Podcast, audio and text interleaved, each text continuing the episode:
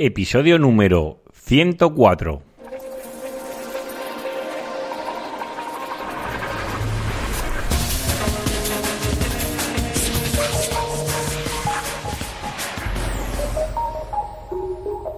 Muy buenos días y bienvenidos un día más al podcast de SEO Profesional. Ya sabéis, el programa, el audio, donde explico mis experiencias propias en el posicionamiento web, en SEM y en analítica web. Y estoy muy contento que estéis aquí escuchando un nuevo episodio. Ya estamos acabando la bueno, el primer mes del año de 2017 y comenzamos con mucha fuerza hoy con un programa que lo he titulado Las funciones o tareas que tiene que realizar un SEO o una empresa de SEO.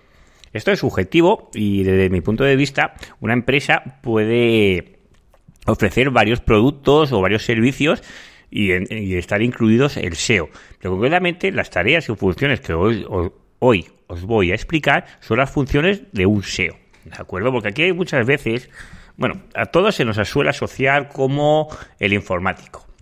no sé si os pasa también a vosotros, que personas que se dediquen al SEO, que también los asocian ahí a la informática. Claro, y el campo de la informática es un saco sin fondo. Es decir, puedes eh, programar una web grandísima, de 10 millones de URLs o 100 millones de URLs, puedes hacer aplicaciones webs, puedes hacer aplicaciones móviles, nativas o híbridas, un sinfín. También el diseño, creación de logos, imágenes corporativas, arreglar servidores, bueno, hacer redes, puedes hacer mil cosas, ¿no?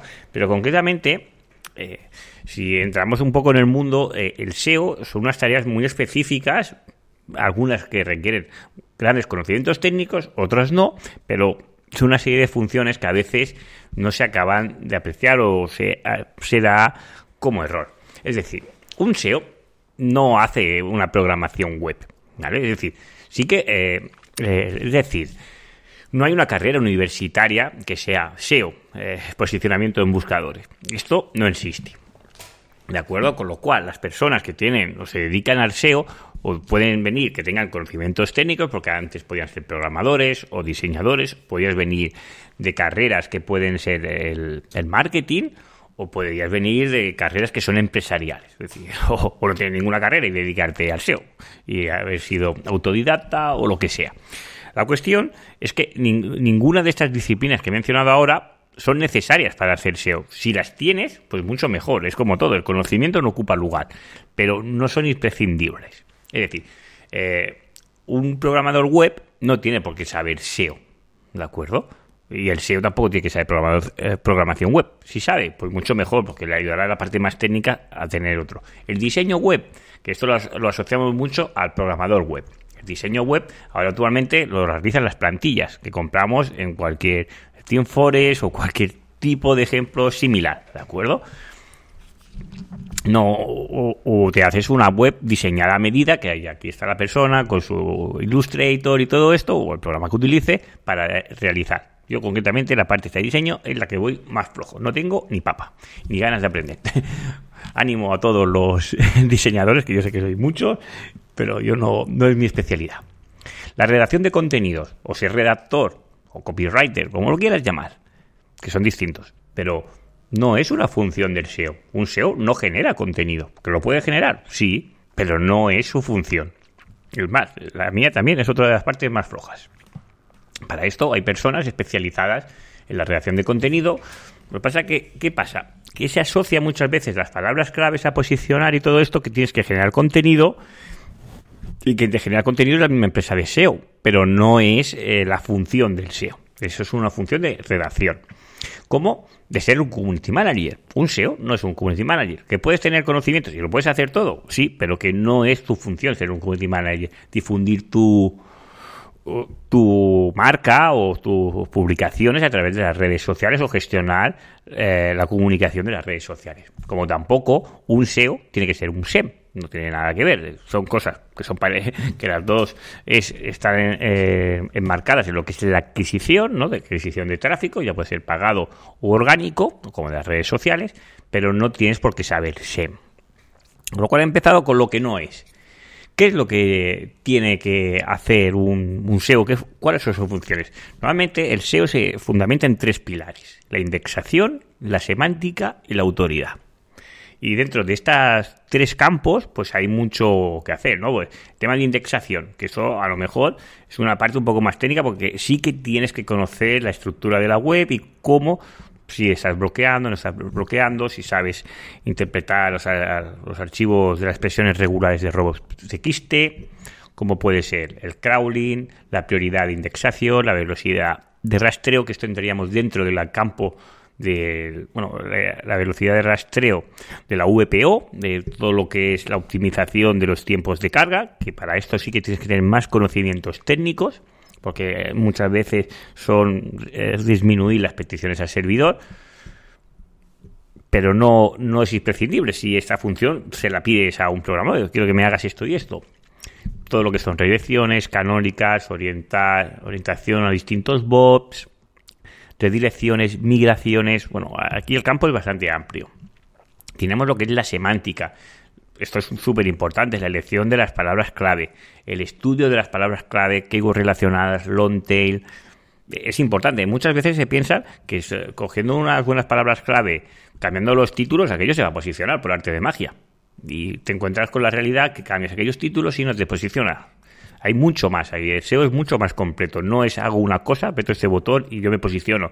Es el, el conjunto de acciones que ayuda a que tu web tenga visibilidad. Y a veces hablamos que se posicionen en primer lugar o, esto y obviamos la competencia. A lo mejor ya hay empresas que han trabajando el SEO muchísimo tiempo, más años que tú, y tú te quieres posicionar por encima de ellos. Con lo cual, esto te va a costar más. Te va a costar más porque ya hay gente que lo está intentando de hace tiempo o, lo, ha conseguido y está haciendo para mantener esas posiciones. Luego tenemos lo que sería eh, la optimización del contenido a nivel semántico, las identidades semánticas y todo esto que también es otro mundo dentro del SEO, las que son las priorizaciones de HTML, el marcado semántico o esquema, eh, los links recibidos, todo lo que es eh, la semántica dentro de la web. Y luego la autoridad, que también es otra parte importantísima dentro del, dentro del SEO. Los enlaces entrantes que recibo, los enlaces que yo estoy mandando fuera, cómo lo estoy haciendo, si el crecimiento es natural, el link building, el link batting, como lo quieres llamar, los links tóxicos que puedes tener, las señales sociales, la calidad del contenido, pues todo esto son factores que te van a determinar tu posicionamiento dentro de lo que estés compitiendo. Lo podríamos definir, también podríamos incluir pues, los análisis de la competencia, la arquitectura de la web, que sea amigable, que, facilite a los buscadores esta indexación, eh, optimizar el contenido ya creado, eh, predicción y solución de posibles penalizaciones, eh, la mejora de las métricas de usuario, que son súper importantes y cada vez a día de hoy son más importantes. También tienen conocimientos que pueden hacer migraciones, migraciones de páginas muy grandes. Todos conocemos casos de éxito de migraciones que se han llevado correctamente y casos que no se han llevado correctamente. Todo eso son funciones del SEO auditar la web, saber detectar todos los tipos de errores. Claro, aquí hay diferentes especializaciones. Puede ser que el SEO trabaje en house, ¿no? Dentro de la casa del cliente, y aquí los encontraríamos, pues, el SEO, SEO Junior, el SEO Senior, el SEO Manager, que es el que dirige la estrategia y luego el SEO Junior la ejecuta, entre el SEO Junior y el SEO Senior, dependiendo cada uno por la especialización. Luego, esto si contratas una empresa de SEO, no significa que los cambios que se, es decir, todos los cambios de SEO un page lo tenga que realizar la empresa de SEO. Lo puede hacer o no, pero no, no es la función del SEO, porque entraríamos en otros campos. No sé si me entendéis que eh, nos asociamos que todo es el SEO y a veces por desconocimiento, no, él lo hace todo, no, pero es que el SEO, las funciones son estas, todo lo demás son otras funciones que la puede realizar el SEO porque puede tener conocimiento o puede que no, pero estas son las funciones principales en su día a día que debe realizar un SEO. Luego nos encontramos que depende, pues si el SEO trabaja en casa de cliente y su página web no está sumamente grande, pues a lo mejor gestiona el SEO y gestiona el SEM y incluso puede llegar a las redes sociales y cosas así, pero no, no es lo normal. Es decir, lo normal es que haya una persona para cada uno de estos departamentos, es decir, un community manager, una persona que gestione el SEM, otra persona que gestione el SEO, como yo, yo tengo una gran especialización en lo que es el SEO y lo que es el SEM. Y también lo que es la analítica web y sobre todo este campo lo estoy intentando de mejorar día a día. Pero, pero eso no significa que el perfil que tengo yo sea el perfil que tiene otro profesional. Porque cada uno, pues según nuestras inquietudes o lo que más nos guste o lo que sea, pues nos dedicamos a una cosa o nos dedicamos a otra. Hay gente que está dentro del SEO que le encanta el social media y hace grandísimas campañas y tiene un montón de seguidores y son es un gran conocedor de las redes sociales, que son un valor muy importante tener en cuenta en cualquier estrategia de marketing, pero no significa que todos los SEO seamos así. Cada uno tenemos nuestras peculiaridades y, sobre todo, a la hora de contratar o elegir un profesional, lo importante es tener claro cuál es tu objetivo. Si tu objetivo es posicionar tu página web o darle visibilidad a los buscadores, pues buscarás ese perfil. Porque me encuentro a veces, esto como el otro día comentaba, las ofertas de trabajo, que te piden un SEO que te sepa de todo. Eh, bueno, es que yo no tengo por qué saber cómo gestionar o administrar un servidor Apache, porque no es dentro de mis funciones. Que lo puedes conocer, pero es lo que te digo, no es imprescindible para hacer tu día a día.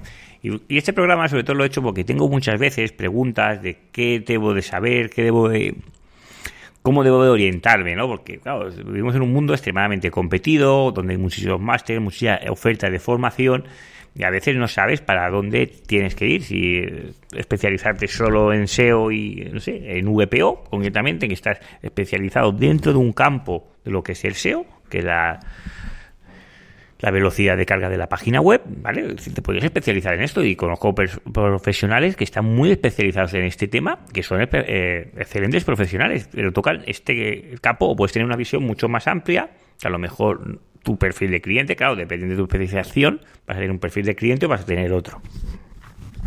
Y, esto era el programa que quería realizar sobre las funciones y tareas del SEO, que me encuentro que no están, no quedan del todo claro y, y a veces te, sobre todo la redacción de contenido y cosas así que están muy asociadas al SEO, no es una función del SEO. Sí que puedes realizar tareas pues de ganar visibilidad a tu página web con una estrategia de contenidos que seguramente y debería eh, la persona de SEO habrá estudiado una serie de palabras clave que te pueden aportar una visibilidad, se redactará un contenido a, raíz de unas especificaciones que te haya marcado eh, el SEO concretamente, ¿no? Cómo se debe estructurar y todo esto. Luego a lo mejor incluso te puede llegar una vez ya publicado a, reutilizar o optimizar este contenido porque a lo mejor no esté dando bueno atrayendo el tráfico requerido o porque quiera atraer más tráfico, es que hay muchas posibilidades y esas funciones de la optimización, de lo que es el contenido y todo esto sí que están mucho más relacionadas con el SEO, porque claro, cada página web debería de atraer una serie de palabras clave y si no las está trayendo, pues se deberá de modificar este contenido para que lo traiga. Pero modificar el contenido no me refiero a cambiar solo el título y la meta descripción. Porque si haces eso en toda tu web, seguramente cuando veas, pues te encontrarás que el tráfico no te habrá aumentado prácticamente nada o, nada. Porque eso no es el SEO. o también me encuentro muchas veces que el SEO es un plugin. Dice, oye, que he instalado el plugin de SEO Yoast y no y lo tengo todos los campos completos y todo y no me posiciono. Que no, no, me encuentro en los buscadores. Como os he comentado antes, el SEO hay tres patas fundamentales y, lo que te hace este plugin es, es como un asistente de SEO page para que intentes sobre todo no meter la pata en cosas más gordas, pero es un asistente, no deja de ser un, software que se basa en unos datos y, el SEO es muchísimo más que solo un plugin. Pues nada, hasta aquí el programa de hoy. Os deseo que tengáis un muy buen fin de semana y nos vemos el próximo viernes con otro episodio del podcast de SEO Profesional. Hasta luego.